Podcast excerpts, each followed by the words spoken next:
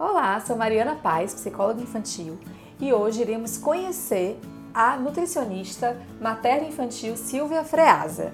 Silvia, fala pra gente um pouquinho o que, que uma nutricionista materno-infantil faz.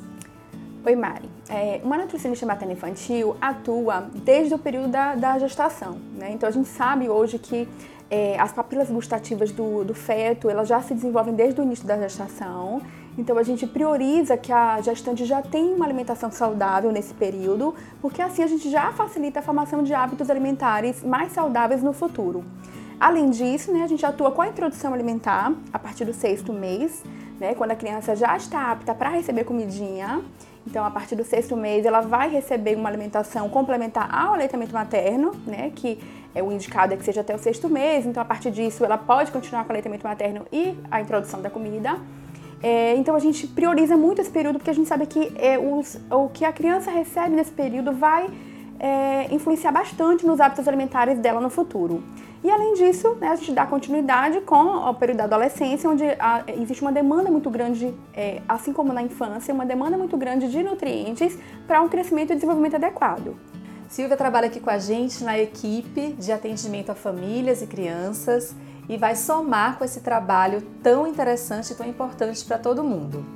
Uma pergunta interessante que eu acho que é dúvida de muitas famílias e que eu tenho recebido muitas demandas nesse sentido são de crianças que têm muita dificuldade em experimentar e aceitar novos alimentos, dificuldades também de comer bem, de comer alimentos saudáveis e que apresentam também uma seletividade alimentar muito importante. Queria ouvir de você, Silvia, como é que você tem percebido isso e como é que a nutrição trabalha nesse aspecto? Então, é, a gente tem trabalhado primeiro de forma preventiva, porque a gente sabe que uma introdução alimentar bem sucedida como introdução de alimentos variados no início da vida, quando a criança começa a comer, ela previne, ela não vai fazer com que é, essa seletividade ela não ocorra, porque ela é comum na infância. Né? No período de 2, 3 a 6 anos é comum a seletividade, mas a gente pode reduzir com uma introdução adequada.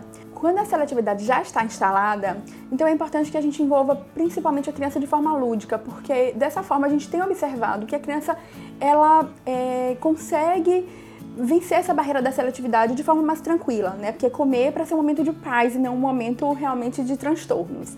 Então, é importante que a família envolva a criança, é, levando a criança para feiras, para supermercados, ou ainda fazendo com que a criança passe a se servir na hora do almoço ou na hora das grandes refeições, como o jantar, por exemplo. É, além disso, é, envolver a criança no processo de é, cozinhar também, né? Da preparação é, de lanches ou de algum tipo de receita que seja fácil, prática, que a criança consiga é, ter autonomia para participar daquela, daquela preparação. Então a gente sabe que quando a criança ela vence essa barreira da seletividade, a gente consegue apresentar novos alimentos e assim formar hábitos alimentares saudáveis, que eu acho que é o nosso principal, a nossa principal missão, a nossa principal meta. Pensando em comportamentos alimentares, Silvia, eu tenho percebido o quanto que a psicologia e a nutrição, elas formam uma interseção, elas Sim. estão diretamente relacionadas. Porque é, a forma com que aquela criança e aquela família lidam com a alimentação, as horas das refeições, a escolha dos alimentos, é algo também que é, interfere diretamente sobre aspectos emocionais e psicológicos, Sim, né? Tanto dessa criança quanto dessa família. Sim. Como é que você faz? Como é que lida? A nutrição faz como nesse momento? Por isso que é tão importante é, que na consulta a gente mostre aos pais, né, ao, ao cuidador que acompanha a criança na consulta, é, que as mudanças elas não são somente da criança, né? É, quando uma criança está, por exemplo, com excesso de peso, existe algo que a família precisa mudar nos seus hábitos de vida. Então, é, aumentar, por exemplo, a atividade física, isso pode ser importante, pode ser um momento de lazer, né? Que a criança não precisa fazer atividade física sozinha, ela pode fazer atividade física, que a atividade física também faz parte desses hábitos saudáveis de vida.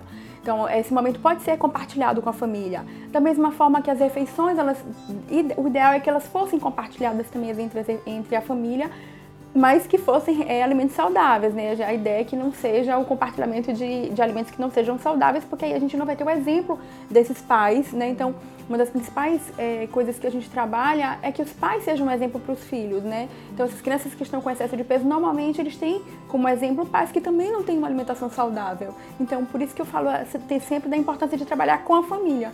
Né? Então, a família precisa introduzir hábitos alimentares saudáveis. Silvia, eu tenho percebido também que um dos maiores desafios das famílias é quando as crianças ou adolescentes estão passando por algum aspecto, alguma condição psicológica ou emocional delicada e que isso interfere diretamente sobre o comportamento alimentar dela.